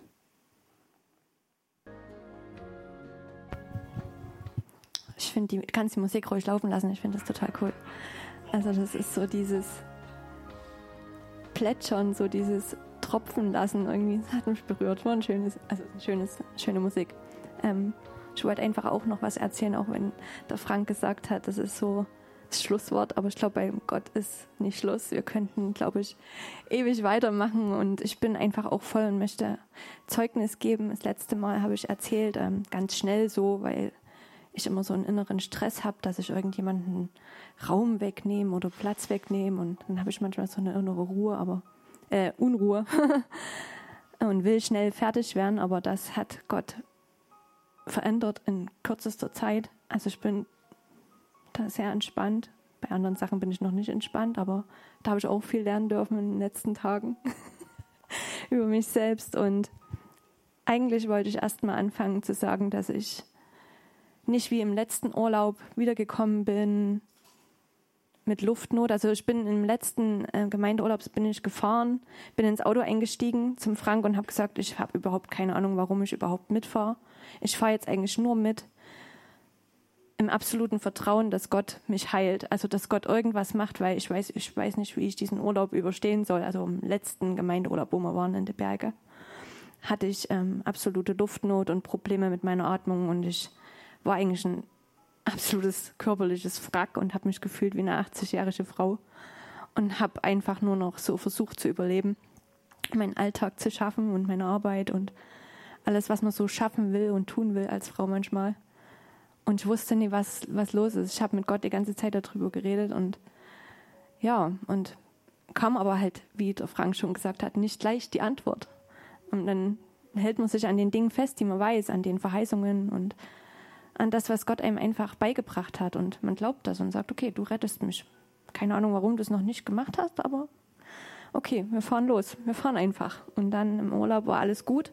Und dann sind wir wieder nach Hause, äh, zu Hause angekommen. Ich steige aus dem Auto aus und habe wieder keine Luft gekriegt. Und dieses Jahr hat Gott vor diesem Gemeindeurlaub was in mir gemacht, hat mich an einen Punkt gebracht, wo ich ganz sehr zerbrochen bin und hat mir Dinge erklärt und mir Dinge gezeigt, ähm, die ich loslassen soll und, und wo ich einfach auch Buße tun durfte, weil ich habe es einfach aber auch nicht gewusst, aber er hat es mir gezeigt und seitdem habe ich halt absolut keine Luftnot mehr. Ich bin völlig wiederhergestellt, auch nach dem Urlaub. Ich bin dann so aus ich habe gar nicht drüber nachgedacht, aber kurz kam der Gedanke schon auf der Heimreise, okay, wenn ich nach Hause fahre jetzt, geht es dann wieder von vorne los. Und ich bin zu Hause angekommen und ich habe absolut keine Luftnot. Ich konnte mich total frei bewegen und ich bin so glücklich. Ich fühle mich wieder wie äh, eigentlich jünger. Ne? Ich bin wäre jetzt 40 und fühle mich wie 30 oder wie 20, keine Ahnung, auf jeden Fall jünger wie ich bin. Und das ist eigentlich mein Ziel, weil ich glaube, dass wenn wir das glauben, dann darf es uns auch viel, viel besser gehen. Also, also das, dass wir uns einfach jünger fühlen, wie wir sind. Und äh, das, das hat mir Gott gezeigt und das will ich auch wieder glauben. Aber es wurde mir mal kurz weggenommen für ein paar Jahre. Und auch dort hat mich der Heilige Geist einfach durchgeleitet, durchgeführt. Ähm, einfach festzuhalten an den Verheißungen, genau. Und das wollte ich euch einfach sagen, dass ich gerade dankbar bin und bin gespannt, was Gott jetzt vorhat, nachdem ich all meine Dienste abgelegt habe, endlich, weil ähm, was der Frank vorhin schon gesagt hat, ist ganz wichtig, dass es vom Geist geleitet bleibt und dass wir die Dinge tun, weil wir wirklich Liebe und Leidenschaft von Gott bekommen für eine Sache. Und es geht ganz schnell, dass man damit so anfängt. Also mir ging es so, dass Gott mir Leidenschaft und Liebe für was gegeben hat, ob es die Arbeit war, ob es das Putzen war, ob es dies war, jenes war. Ich bin auch so ein Mensch, der in einer Familie aufgewachsen ist oder unter einem Vater, wo man viel tun musste, um gut zu sein oder wo man viel tun musste, um geliebt zu sein. Und es war dann immer noch nicht genug. Also im Endeffekt habe ich alles falsch gemacht, auch wenn ich es getan habe. Da hatte ich schon von vornherein keine Lust und ich habe der Lüge geglaubt, dass aus mir halt nichts wird aber Gott hat mir dann gezeigt, Katja, ähm, wenn du, er hat mir halt einfach beigebracht durch eine Frau, die sehr weise ist und der, die viel Weisheit bekommen hat von Gott, ähm, dass ich nie dastehen werde und sage, na, weil wegen meiner Vergangenheit bin ich jetzt hier. Wegen meiner Vergangenheit, weil das und das war, weil mein Vater so war oder weil er das und das zu mir gesagt hat. Deswegen ist mein Leben jetzt so, wie es ist. Nee. Gott hat mir was anderes beigebracht und es ist liegt an dem, was ich glaube. Es liegt daran, ob ich dem glaube, was Gott, was der Vater, ähm, was der Heilige Geist, was Jesus mir gesagt hat. Und daran wieder festzuhalten und nicht diese Lügen zu glauben, all die Lügen mal wieder richtig auszurangieren und in Ruhe im Bett zu liegen und mit Gott über all die Dinge zu reden, die, wo man spürt, das passt irgendwie nicht. Das, irgendwas ist hier drin rum, also reingekommen, was, was nicht was nicht mit der Wahrheit zusammenpasst. Und die Zeit habe ich mir genommen, also ich musste sie mir nehmen, weil ich, ich konnte ja nicht mehr, und das lag ja nur noch im Bett. Und, hab, und wenn ich mal aufgestanden bin, dann nur kurz und ähm, dann auch wieder schnell hingelegt. Und ja, und dann hat mir Gott gezeigt, du hast im Geist Dinge, die Dinge angefangen, aber es geht halt auch ganz schnell, dass man dann die Stimme nicht mehr hört. Ähm, und der Geist sagt so, jetzt ist gut, jetzt ist was Neues dran. Und ich bin halt weitergegangen und habe gedacht, naja, du musst ja, du musst ja ähm, auch, weil ich auch so ein Typ bin, der gerne Vorbild sein will für andere oder andere einfach entlasten will. Und irgendwie war dann äh, die jede Not, die jemand anders hatte, mein Problem gefühlt im Inneren. Und ich musste das dann halt, äh, konnte das ganz schwer loslassen. Also ich wollte dann immer, ich bin so ein Typ, ich tu für andere gern in die Bresche. Also einfach in die Bresche treten. Wenn jemand ein Problem hat, dann muss ich das Problem lösen. So. Und habe gar nicht gemerkt, dass ich eigentlich aus meiner ganz Einfachheit, also aus meinem einfachen Glauben, da in was reingeraten bin, was nicht Gottes Wille ist. Und dann hat Gott mir gezeigt, du ähm, bist über was drüber weggegangen. Eigentlich bist du schneller gewesen wie ich. Du hast meine Stimme nicht mehr gehört und ähm, du konntest sie einfach nicht mehr. Und weil ich viel zu schnell war und viel zu sehr am Stress und nicht mehr in der Ruhe geblieben bin. Und ähm, genau. Und ich habe dann gesagt, okay, dann, dann fängst du erstmal an zu heulen, wenn Gott dir das zeigt, so, scheiße voll verbockt. Alles falsch gemacht die letzten zwei Jahre. Aber ich wollte doch eigentlich nur alles Gute, also ich wollte doch eigentlich nur das Gute tun. Ich hab's doch nur gut gemeint. Und dann sagt Gott zu dir, ich weiß, ist kein Problem für mich. Aber jetzt hast du es verstanden. Ein für alle Mal. Und ich so, ja, das lasse ich mir nie wieder wegnehmen. Dann habe ich angefangen, das los, selbst das Loslassen, selbst den Leuten zu sagen, ey, ich mache hier gerade nicht mehr mit, ich bin jetzt mal raus. Ich putze nicht, ich mache nicht, ich tu nicht ich bin weg. Keine Ahnung, Gott hat einen anderen Plan für mich. Ich weiß zwar noch nicht, wie der aussieht, aber er ist besser. Ich denke, also mir hat er gesagt, dass er mich in was reinführt, was ich nicht tun kann. Also das, was ich bis jetzt getan habe, das konnte ich. Ich kann Haare schneiden, ich kann, ich liebe es, Menschen schön zu machen und zu verwöhnen und ich liebe es zu putzen und nicht immer, aber oft. Äh, und ich liebe es zu kochen und zu verwöhnen und zu machen und zu tun. Und jetzt hat Gott gesagt, jetzt werde ich dich in was hineinführen, was du nicht tun kannst. Und das ist spannend. Also ich habe gesagt, ich bin dabei. ähm, aber es wird denke ich, nicht leicht sein, ähm, weil ich habe was erlebt im Urlaub. Ich kann es nur kurz anschneiden, weil die Geschichte länger dauern würde jetzt wieder. Vielleicht werde ich so irgendwann mal jemand anders erzählen, aber ähm, wir waren im Kletterpark und ich bin jetzt nicht die, die ich bin jetzt nicht die mutigste, wenn um, um es um Höhe geht. Und wir waren, also Frank und Lena, wir waren im Kletterpark. Und wir und die wollten unbedingt gleich die dritte Stufe klettern. Und ich so, wir können auch erstmal hier. Ich gehe auch zu den Kindern. Wollen wir nicht vielleicht lieber erst die zweite Route klettern? Und mein Mann und Lena, nein, wir gehen jetzt in die dritte rein. Ich so, okay, gehen wir rein. Ich muss den, ich will auch mal mutig sein und ich muss das überwinden. Jetzt gehen wir dort rein hinter mir schon Leute, ich habe schon in einer Panik gekriegt, dachte so, scheiße, das schaffst du nie. Und ich stehe dort oben und, und schon ging das alles los. Das Kopfkino, ich habe dort runter geguckt, das waren für mich gefühlte 30 Meter. Der Frank hat gesagt, es sind nur 15 Meter. Ich habe gesagt, nein, es sind 30 Meter. Er wieder, nein, es sind keine 30 Meter. Aber es hat sich halt so angefühlt. Und ich hatte echt, inner, innerlich hat alles wehgetan. Ich war total verspannt. Schweißperlen sind mir runtergelaufen am ganzen Körper und hinter mir waren Leute und ich konnte aber auch nicht zurück. Und ich wusste, ich muss da jetzt drüber, aber ich kann nicht und ich sterbe. Und ich habe auch die ganze Zeit zu denen gesagt, ich sterbe gerade, ich sterbe. Kann mich bitte jemand hier runterholen? Ich sterbe. Ich sterbe jetzt gleich. Ich habe eigentlich meine ganzen Gefühle rausgelassen. Ich weiß nicht, der ganze Kletterpark hat es wahrscheinlich mitgekriegt. Das war mir aber in dem, in dem Moment egal, weil der Kletterpark war auch sehr groß und richtig, richtig toll. Also ich habe noch nie so einen tollen Kletterpark gesehen. Ähm, auf jeden Fall habe ich es dann geschafft und immer wieder etappenweise äh, wirklich bin ich gestorben. Ich habe echt, ich habe gesagt, sterb hier, sterb, sterb. Und immer wieder wurde mir irgendwie was Kleines gegeben, wo ich dann halt so wie so einen Ruck bekommen habe. Also ich habe auch die ganze Zeit zum Vater ge gebetet. Ich habe gesagt, du musst mir jetzt hier helfen, weil ich kann, ich weiß nicht, wie ich das machen soll. Ich weiß es einfach nicht. Und der Mann hinter mir, der war schon älter. Ich habe den dann gefragt, und wie oft hast du das jetzt hier schon gemacht und bist hier durchgeklettert? Und der so, oh, nur schon dreimal. Ich habe schon alles geklettert, außer die schwarze Route und so. Er hat gesagt, ich helfe dir jetzt. Pass auf, ich mach's dir vor. Mein Mann hat es mir zwar schon vorgemacht und meine Tochter. Und dann hat er es mir nochmal vorgemacht. Und trotzdem habe ich am Ende gesagt, ey, Menschen können mir einiges vormachen. Ich brauche trotzdem deine Hilfe, Herr. Ich bin hier völlig gerade verloren. Also entweder du stupst mich jetzt hier an oder ich habe ein Problem. Oder die müssen mich runterholen. Eins von beiden. Und ja, und dann habe ich einfach, ähm, es war dann wie so, gut, wenn ich jetzt runterfall, wenn das Ding nicht hält, ich habe es mir nur vorher nochmal angeguckt, dachte, ah, scheiße, was ist wenn das aufgeht? Und habe mich komplett von oben bis unten nochmal abgesichert, ich, was ich machen kann. Ne? Und dann habe ich gesagt, okay, wenn ich fall, dann falle ich halt jetzt, dann war es das eben. Dann sind meine, das ist mein Mann und meine Tochter schuld. Aber dann wissen sie ja, wo ich bin. Die haben mich ja geschläft.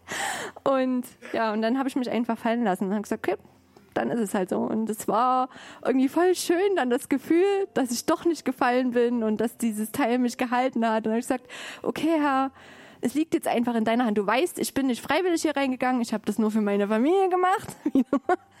und ich wollte einfach auch mal äh, gucken, ob ich meine Angst, meine Höhenangst überwinden kann und wollte auch meiner Tochter was vorleben, einfach so Mut vorleben und dass er einfach auch mal Grenzen überschreiten kann und dass er keine Angst haben muss und so weiter und so fort. Und ich hatte einfach auch mal Bock auf sowas, so. Und aber wo ich dann dort stand und gedacht habe, scheiße, ich muss wieder zurückklettern, ich schaff's wieder nicht.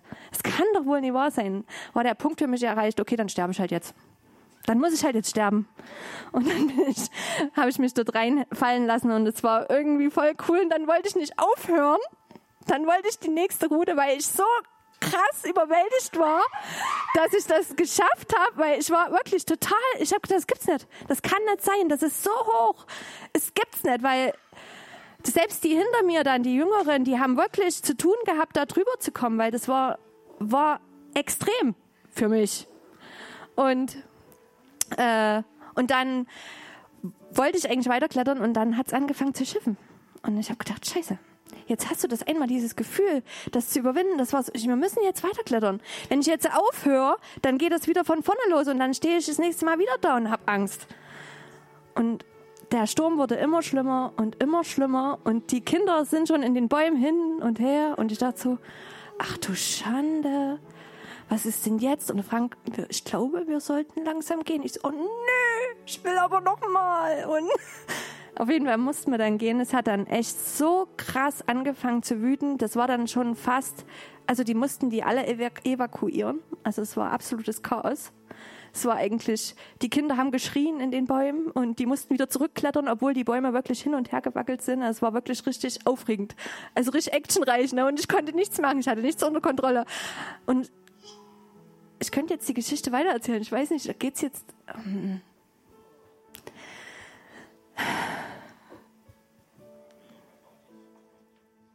Auf jeden Fall sind wir dann runtergelaufen und ich war richtig sauer, weil wir haben 80 Euro dafür bezahlt.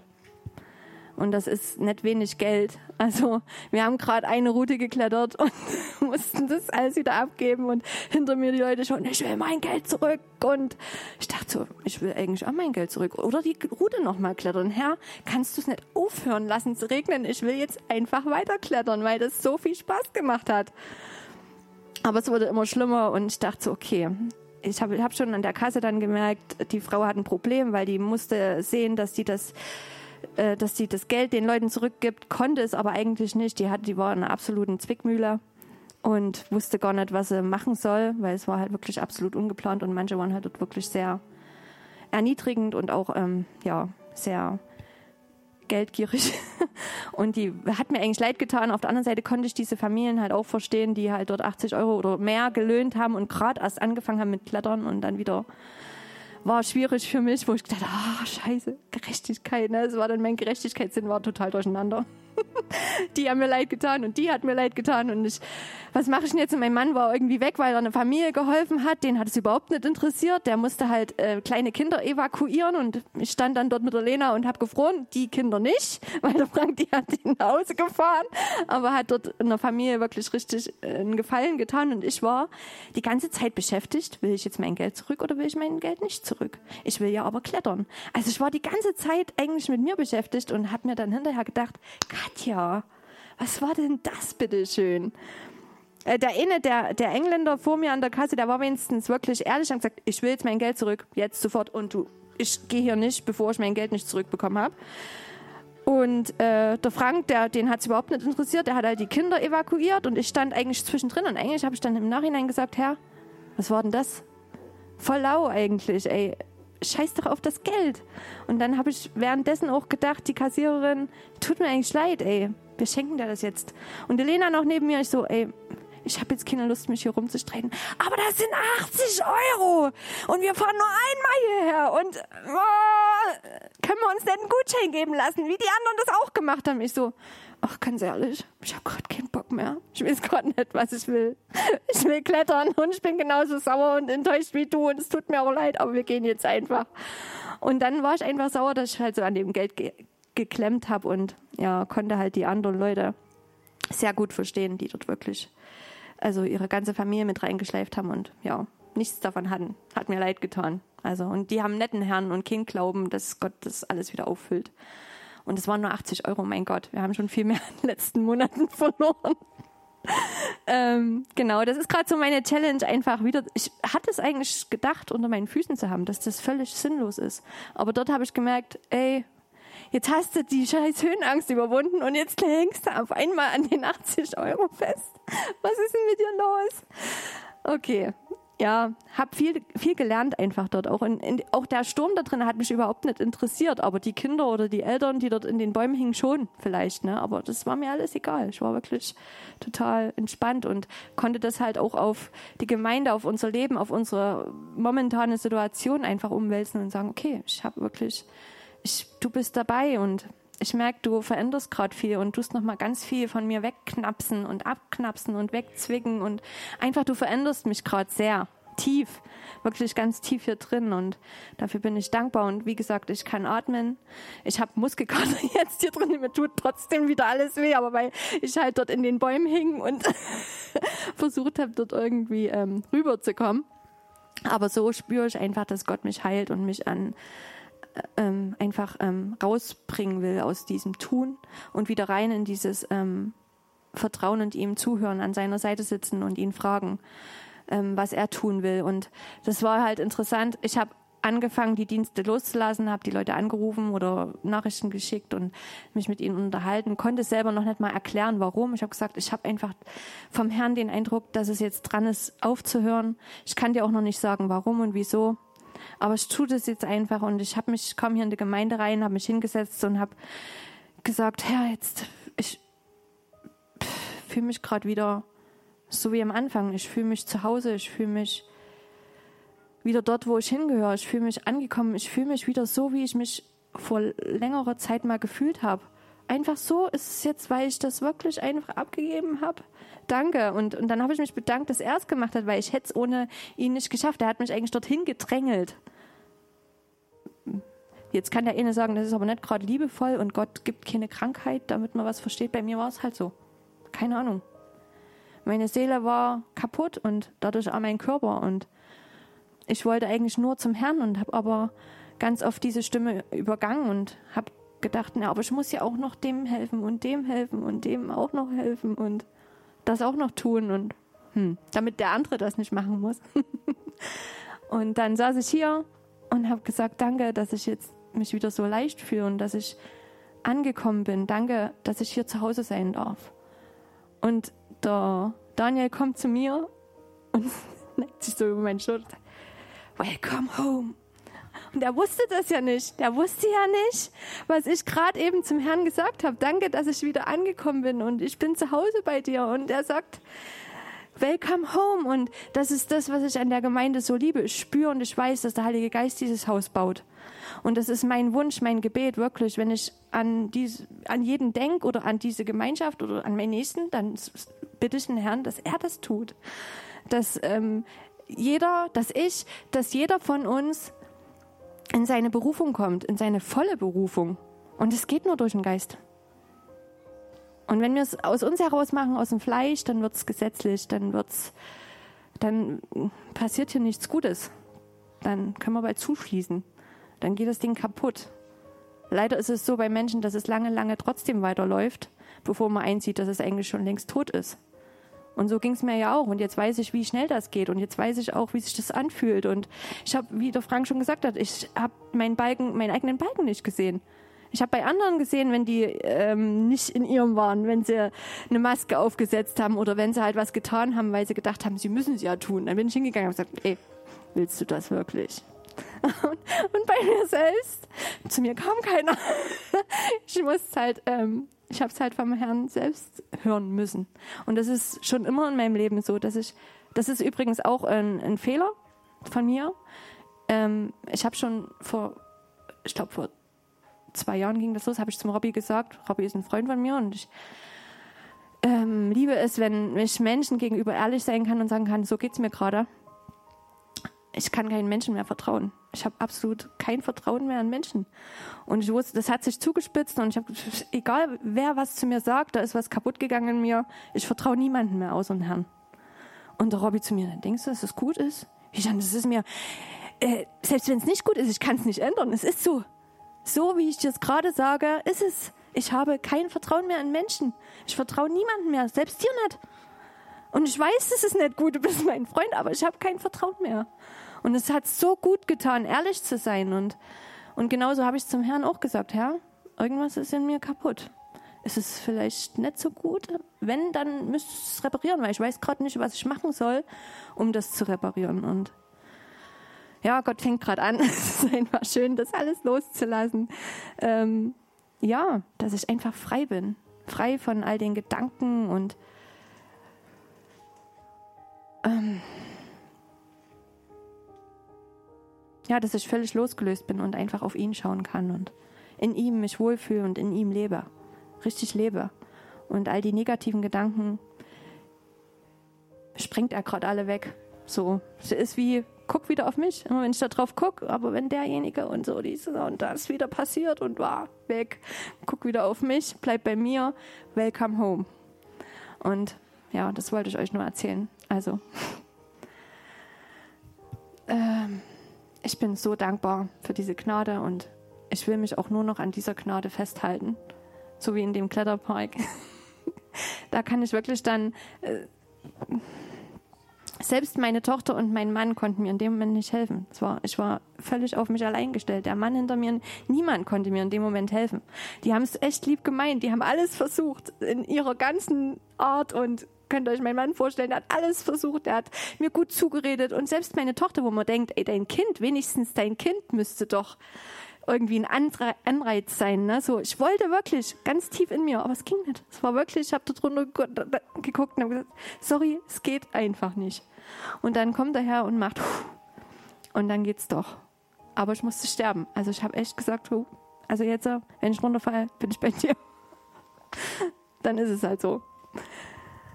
Aber dann habe ich, also mein Gedanke war aber auch, eigentlich hast du ja aber auch noch was mit mir vor kann ja nicht. Und dann geht immer, naja, du kannst ja Gott auch nicht herausfordern. Du musst ja auch nicht hier auf diesem Baum sein und runterspringen. Also so dieses wirklich, weil ich weiß halt, wie schnell das geht, dass der Teufel einen verführen kann. Na, ich weiß es, ich habe ja, ich habe es ja erlebt, wie er mit Wahrheiten kommt und dann deinen Kopf verdreht und dich dort prüft und ja, oder, oder besser gesagt, du geprüft wirst. Und dann, selbst dort bin ich da, ich vertraue niemandem mehr. Ich vertraue selbst mir nicht, meiner eigenen Stimme. Und deswegen hinterfrage ich viel und ähm, genau, komme aber immer wieder an den Punkt raus, Gott hilft mir und er schubst mich in die Dinge hinein, die er für mich gedacht hat. Und ich weiß, dass das halt jetzt ähm, vielleicht auch schweißtreibend werden wird, weil ich was tun werde oder für was arbeiten werde, wo ich selbst Angst hatte, das immer zu tun oder zu faul war vom Fleisch her. Wenn es was ist, was ich selbst nicht tun kann, dann kostet es mich irgendwas in irgendeiner Art und Weise. Keine Ahnung. Schauen wir mal. Okay, danke für eure Ohren und für euer Herz.